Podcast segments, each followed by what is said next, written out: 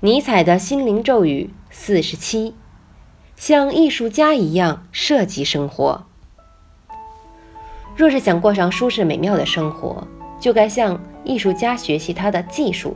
比如，画家特别注重物品的摆放，故意放在远处，让某些东西只能斜着看见，让它能够反射夕阳，强调阴影。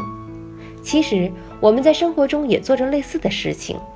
那就是室内的装潢，家具并不是怎么方便怎么摆，而是应该考虑到如何让生活环境更美丽，否则人就得在乱七八糟的环境中度日了。同样，我们也可以根据自己的喜好设计生活中的种种事情与人际关系。